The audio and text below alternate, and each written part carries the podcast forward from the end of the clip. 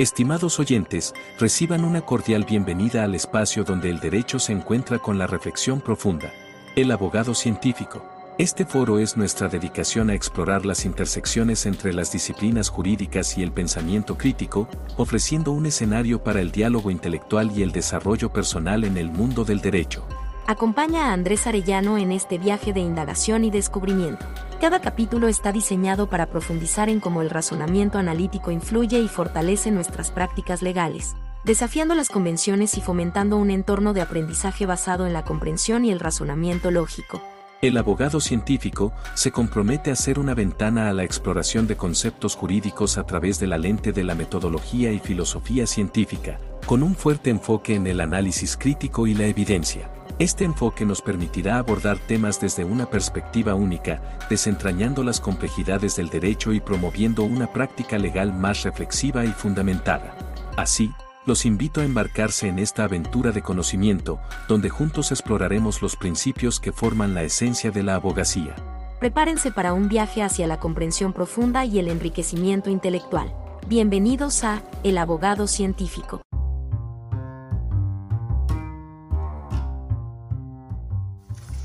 Bienvenido a este nuevo episodio. Vamos a hablar del hecho. El hecho que es imputado, el hecho sobre el cual versa la vinculación a proceso, el hecho que es acusado, el hecho por el que se sigue el juicio y el hecho por el que es condenado o absuelto el acusado.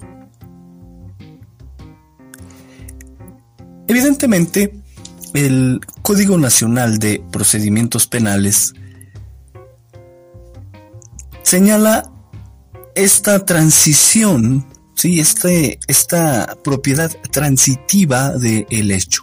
Es decir, el hecho acusado, perdón, el hecho sobre el que se emite la vinculación a proceso tiene que ser el hecho que llega a juicio mediante la acusación y auto de apertura a juicio oral.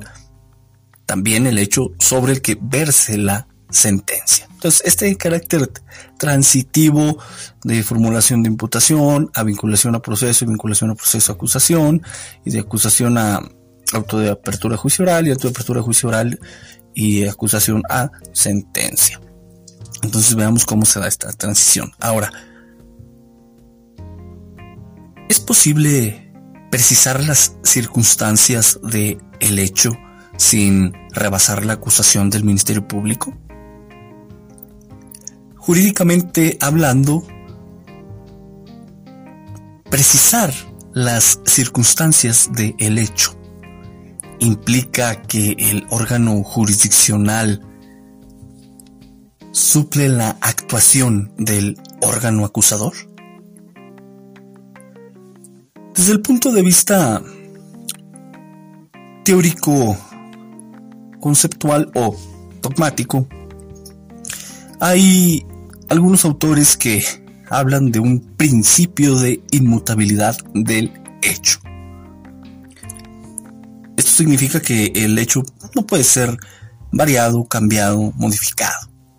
El hecho, por el principio de identidad lógica, es lo que es el hecho de la imputación y vinculación a proceso es el mismo hecho que o el mismo hecho por el que se sigue el juicio y se emite una sentencia.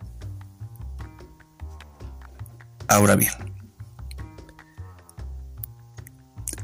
es posible que en la búsqueda de evitar la impunidad, violentar derechos de las víctimas, evitar violentar derechos del imputado y acusado. ¿Es posible precisar las circunstancias de un hecho?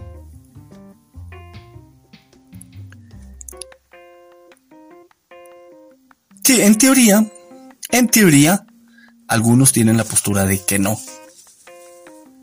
Sin embargo, es necesario someter, ya sabemos, eh, eh, proposiciones, eh, que puedan ser falsas o verdaderas, someterlas a la realidad.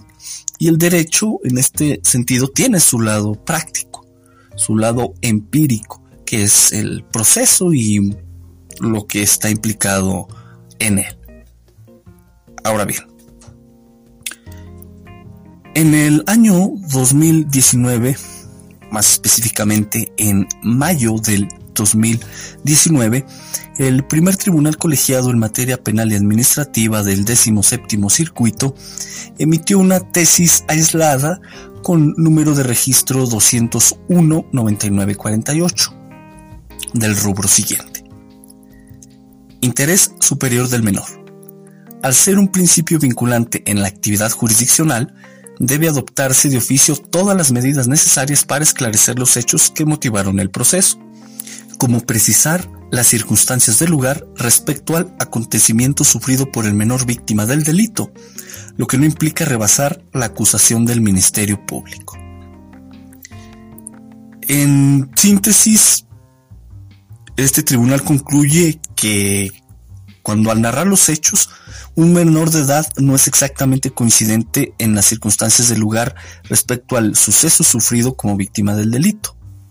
Y el juez al dictar su resolución precisa dichas circunstancias del lugar, no implica rebasar la acusación realizada por el Ministerio Público, pues el proceder del juzgador solo constituye adoptar de oficio las medidas necesarias para esclarecer los hechos que motivaron el proceso, como son las relativas a corroborar los elementos contextuales que permitan la precisión de tiempo y lugar, en suplencia de la incapacidad del niño para expresar dichos conceptos de forma abstracta y convencional.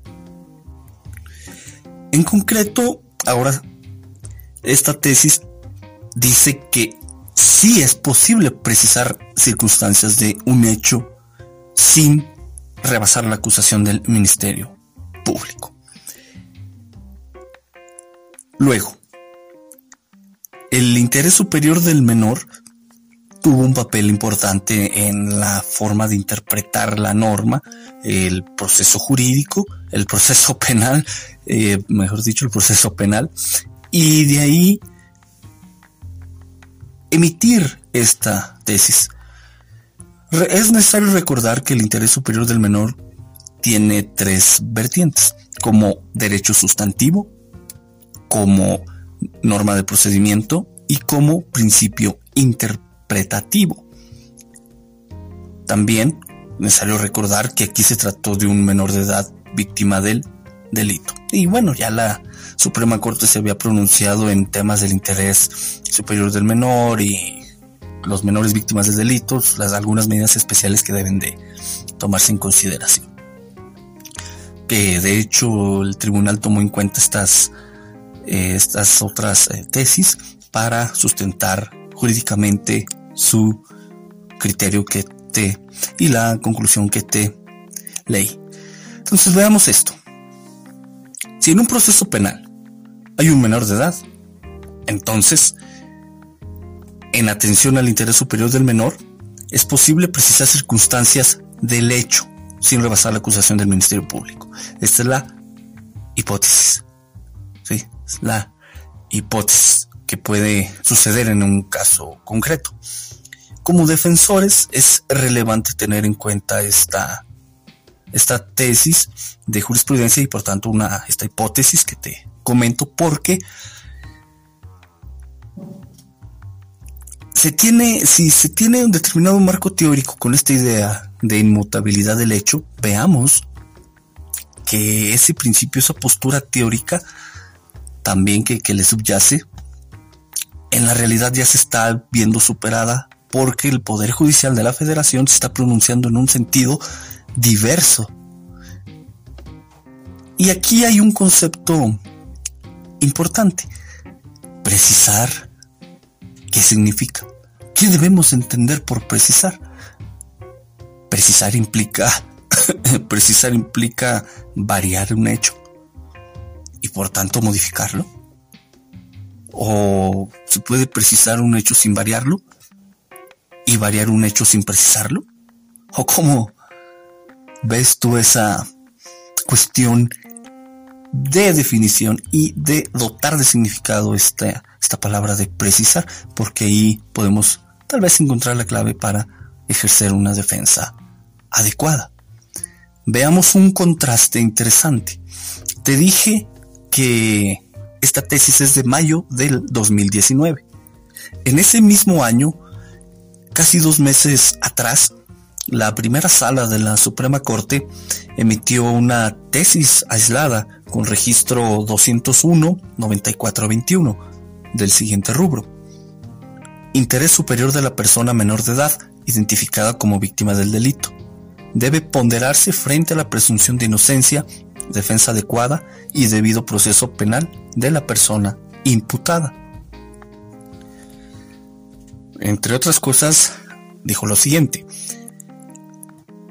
Es inconstitucional el hecho de que puedan rebasarse las funciones del órgano acusador o suplirse su actuación, como tampoco contravenirse cualquier otro principio constitucional que rige el debido proceso penal.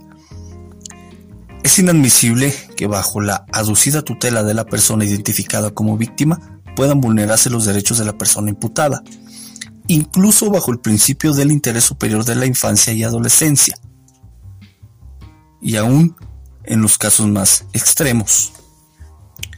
Cierro cita. Aquí ya salieron algunos derechos fundamentales. No he hecho un listado de los mismos porque pues basta que acudas a la Constitución y tu amplia experiencia, pues ya los has de traer en la cabeza, ¿no? La defensa adecuada, el debido proceso, presunción de inocencia, imparcialidad funcional, eh, división de funciones, etc. Y aquí esta tesis retoma en concreto lo que es la presunción de inocencia, defensa adecuada y debido proceso. Y hay una cuestión interesante, que es el tema de la, del interés superior del menor, en tanto realizar una ponderación con los derechos fundamentales del imputado y o acusado. Esa ponderación hay diferentes marcos teóricos que pueden ayudar a realizarla. Está la, la propia doctrina jurisprudencial, están algunas otras eh, teorías eh, conceptuales de diversos o de otros autores, no vamos a meternos en esos menesteres, sino que la ponderación que se realiza pues necesita de determinado marco teórico. Ahora bien, lo importante, más allá de eso, es que no deben contravenirse principios constitucionales. Y no debe de tomarse como justificación, según podemos deducir de esta tesis de la primera sala, que no podemos tomar como justificación el interés superior del menor para vulnerar derechos de la persona imputada. Y aquí viene la pregunta. Precisar las circunstancias del hecho implica rebasar la acusación del Ministerio Público y por lo tanto violentar los derechos de la persona imputada y o acusada.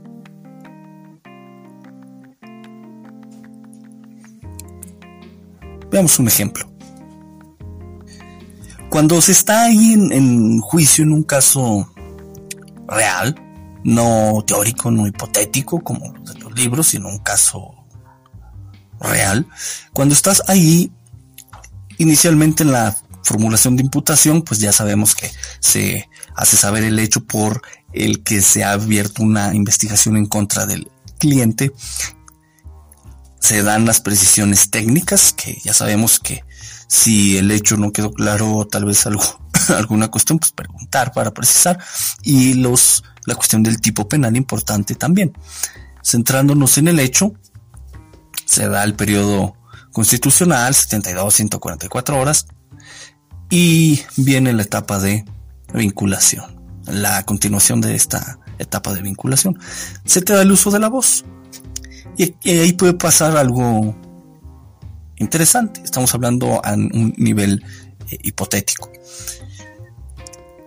Si estamos en la etapa de vinculación, entonces tú vas a, como defensor, a defenderte de un hecho que ha sido imputado, ofrecer datos medios de prueba.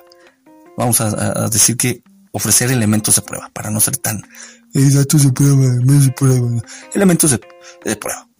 Ahora, ¿el Ministerio Público puede precisar alguna circunstancia en ese momento, en cuanto tú termines de exponer y luego le conceden el uso de la voz? ¿Puede precisar? ¿O la precisión tiene que ser antes? ¿Con base en qué? Ahí entra la cuestión. Si en ese caso real existe una víctima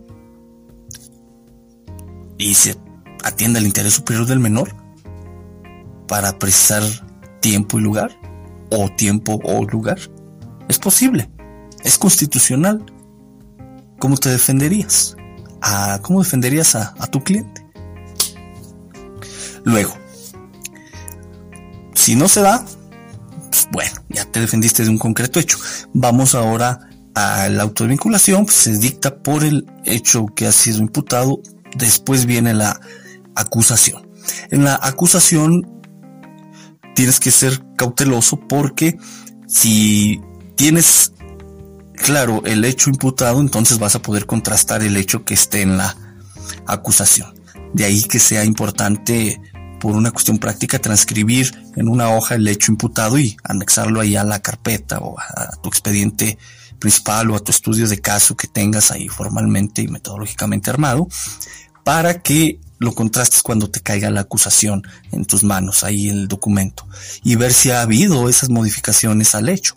Porque si ha sido así, entonces vas a tener que abrir en el momento oportuno una incidencia eh, de vicio formal para que quede claro que se está modificando el hecho y no es el mismo que ha sido imputado y por el que fue vinculado a proceso tu cliente, porque de ser así, que sí ha sido modificado y, y, ha quedado, ha sido cambiado en algunos aspectos, entonces en el auto de apertura juicio oral tiene que haber un apartado en donde se sintetice que eso fue sometido a, a contradicción, a discusión y el hecho que hasta en el auto de vinculación es el hecho que viene desde la imputación y vinculación para que se evite ya llegue a juicio un hecho diferente. Ahora bien, vuelve el tema, si es un menor, ¿es posible precisar esa circunstancia en la acusación? ¿O esto nada más lo puede hacer el juez en juicio? cuando escuche de viva voz al, al, testimonio de la menor víctima. Llegamos a juicio. En juicio se da el desahogo de las eh, pruebas que haya lugar y ahora sí, viene la sentencia. La sentencia tiene que ser congruente, dice el, el principio de congruencia, que la congruencia va en el sentido de que el hecho acusado es el hecho que por el que se sigue el juicio y por tanto el hecho sobre el que se emite una sentencia. De ahí que no pueda, según una postura, no pueda el juez emitir una sentencia más allá de lo que está acusado de lo que ha sido acusado. Ahora bien, una cuestión relevante. El debido proceso indica que una persona debe ser eh, emplazada al juicio, debe hacerse su conocimiento, que hay un juicio iniciado en su contra, tiene que dársele la oportunidad de ofrecer y desahogar pruebas, alegar y ya este poder ejercer actos defensivos, ¿sí? En, y esto implica ya este derecho de defensa, ¿no? Dentro de, o yo lo veo así como un, una inclusión del, del derecho de defensa en el debido proceso penal, pues defenderse de determinada acusación que conozca bien. Luego, esta postura dice que si en la sentencia se cambia el hecho, vaya, se precisa alguna circunstancia, entonces el hecho se modifica, se violenta el debido proceso porque esa persona ya no puede defenderse de ese nuevo hecho. Es decir, ahí empieza a conocer ese nuevo hecho, pero a su vez está siendo sentenciado sin haber tenido oportunidad de ofrecer pruebas, eh, desahogarlas, alegar en contra de. Otra postura indica que esto no es así, que pudo defenderse de un hecho y que precisar las circunstancias pues no implica rebasar la acusación del Ministerio Público, implica en el caso que hay un menor pues estar al tanto de que los eh, menores tienen problemas de expresar conceptos de forma abstracta y hay que, para evitar la impunidad, evitar eh, que el culpable quede impune, ¿no? Y esto ayuda a tomar las medidas necesarias para esclarecer los hechos, siendo de oficio. Aunque la Suprema Corte diga que eh, no deban vulnerarse los derechos de la persona imputada, incluso bajo la justificación del interés superior de la infancia y adolescencia. De ahí que en la práctica el Poder Judicial toma este tipo de determinaciones. En tanto el juez o el tribunal de enjuiciamiento precisa circunstancias y luego en la apelación pues haces el planteamiento que corresponda. Ahorita llegamos ahí lo que hemos hablado ha sido dónde está el interés superior del menor y un menor. Pero, ¿qué pasa si no es un menor la víctima? Pues evidentemente no hay un, interés superior del menor, pero sigue existiendo la ponderación. Si se demuestra en juicio que una persona es responsable de un hecho que ha sido eh, que corresponde biunívocamente con el tipo y por tanto nace el delito.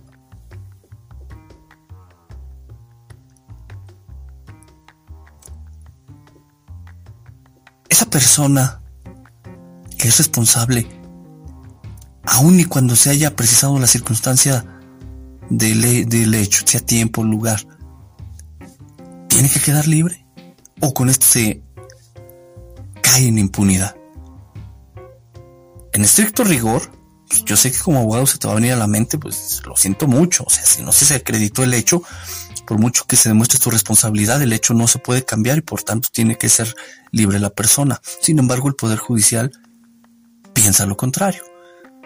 Si ya la persona está demostrado que es responsable de un delito,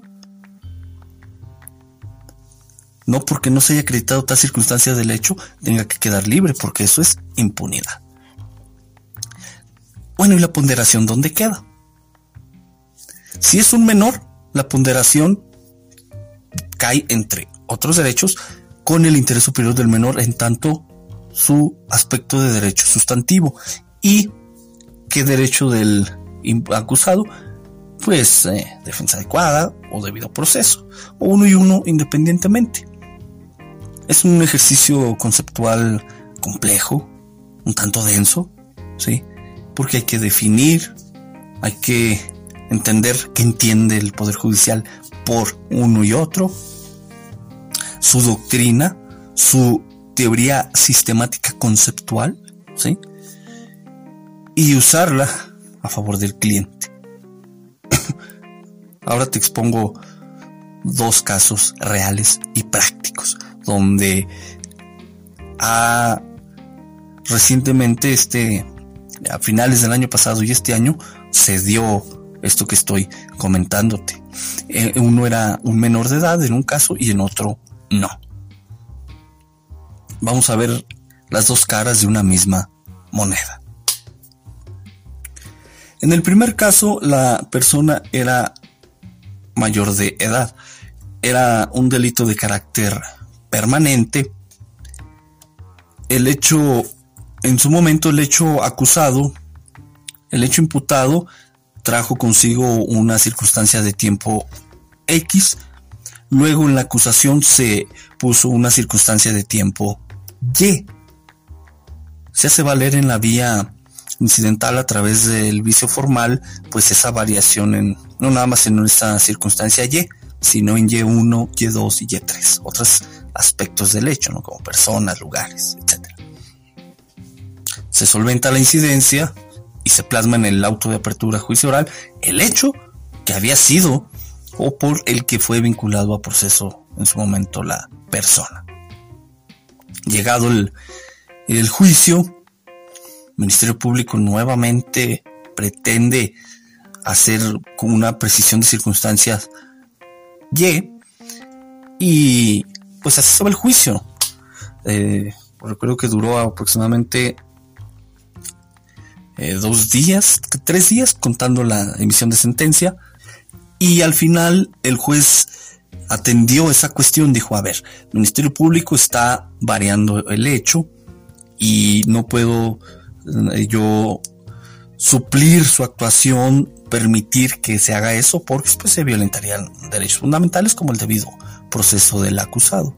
Por lo tanto, si se acusó por una por un hecho con circunstancias de tiempo X eh, y vienes y me das me muestras o intentaste probar ese hecho, pero las pruebas arrojaron una circunstancia de tiempo Y, entonces tengo que absolver a la persona porque no puedo yo cambiar el hecho. No puedo condenar por un hecho que ha sido aquí demostrado y que no corresponde con él la circunstancia de tiempo del hecho acusado.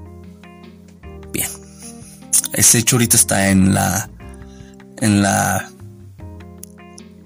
el proceso, el procedimiento está ahorita en la etapa de impugnación en lo que viene a ser los recursos ordinarios como la apelación. Fiscal apeló, señaló en esencia que precisar no implica variar un hecho. evidentemente es una cuestión conceptual interesante, ¿no? Que si se precisa un hecho se varía o no. Bueno, ahí está la cuestión eh, planteada. Se contestó la, la apelación y bueno, vamos a ver qué se resuelve en un par de meses. El siguiente hecho implicó un menor víctima. Entre otras cosas, estaba ahí el interés superior del menor. Se da el, hecho que se imputa, se acusa, se llega a juicio y está esta cuestión nuevamente de la circunstancia de tiempo X y el material probatorio arrojó una circunstancia de tiempo Y. Aquí lo que pasó fue una condena, una sentencia condenatoria en donde el tribunal tuvo por tomó la circunstancia de tiempo Y para tuvo por cierta esa circunstancia a razón de determinado material probatorio y pues condenó. Se realiza la apelación y el tribunal señala que justamente fundándose en esta tesis que te dije al inicio del tribunal colegiado, pues es posible haber realizado esa precisión de tiempo porque eh, hizo un argumento por analogía. Eh, si el hecho tiene lugar y pues un hecho implica circunstancias de tiempo y lugar y pues ambos son correlacionadas, te correlacionan, entonces si es si se puede precisar la circunstancia del lugar, también puede precisarse la circunstancia de tiempo porque ambos comparten la misma característica de ser aspectos eh, relevantes y esenciales de un hecho y pues estar correlacionados. Ahora bien, el agravio fue concreto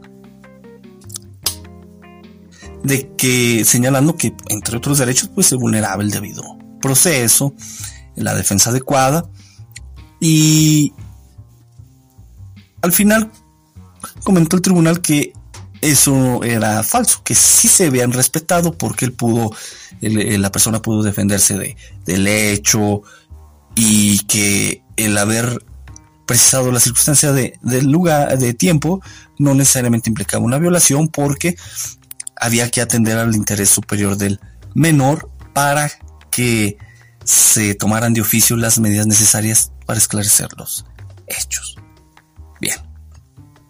Eh, ese fue la, la, en síntesis, el argumento, ¿no? Y pues también dio contestación a, lo que se dijo en el, en el agravio, o sea, sí fue casi por completo exhaustivo, eh, que un hecho acusado no fue demostrado, pero el material probatorio sí eh, se mostró una fecha diferente y que el juez la tomó, y lo cual implicó el rebasar sus funciones y suplir la actuación del fiscal, etcétera, etcétera.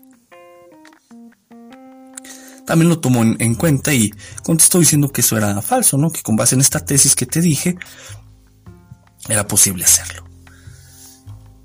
¿Cómo hay que defenderse ante esto? Veamos que ya son posturas que están en el Poder Judicial, ¿no? Es un marco teórico conceptual que se ha ido forjando en el Poder Judicial. Sin embargo, en la, práctica tenemos todavía una pequeña posibilidad porque un tribunal de juiciamiento, un juez de control, es diferente, ¿no? Puede tal vez no conocer estas tesis, igual tampoco fiscal, pero como defensores que conocerlas y estructurar algunos argumentos oh, por si acaso. Dice un dicho que abogado preparado vale por dos. Por eso, los, uno de los argumentos que puede servir es eh, tipo dilema.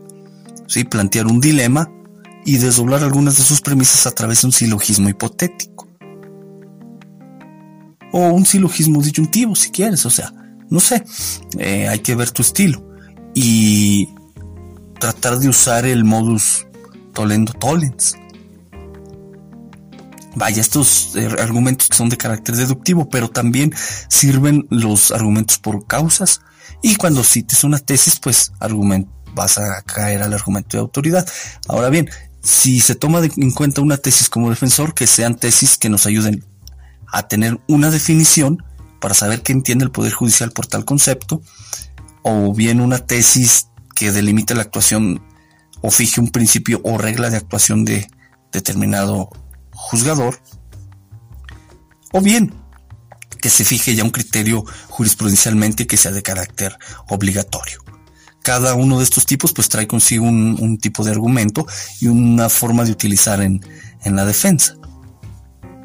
Ya por último, es importante comprender la importancia del principio de, congruencia, ya que la acusación, eh, el hecho acusado requiere que concurra de una necesaria correspondencia con la decisión a la que se arriba, a la que arriba el juez en la sentencia. Y pues esto prohíbe al juez condenar por hechos distintos a los que fueron acusados. En este sentido, este principio es interesante ver qué impacto tiene, porque igual pueden encontrar que no sea un principio, sino una regla de actuación. Para mí parece más una regla y por tanto va a tener ciertas eh, excepciones, como ya ha tocado vivirlas. Te dije que veamos, íbamos a ver dos caras de la misma moneda. ¿Cuál es esta moneda? El hecho. Una cara dice que no es posible precisar circunstancias del lugar del hecho porque implica rebasar la acusación del Ministerio Público. La otra dice que si es preciso que sí es posible precisar circunstancias de el hecho sin que implique rebasar la acusación del Ministerio Público. Vamos a ver si esto acaba en alguna jurisprudencia más adelante. Mientras tanto, pues las personas van a tener que estar padeciendo eh, estas cuestiones, dado que según el, el tipo penal o la clasificación jurídica de la que se trate, la persona va a estar o en prisión preventiva, justificada o en alguna otra eh, medida cautelar. Te dejo estos datos, interprétalos, analízalos como te venga en gana, según tu marco teórico, y es un tema relevante para la cuestión defensiva. Nos escuchamos en el siguiente episodio. Excelente semana. Hasta luego.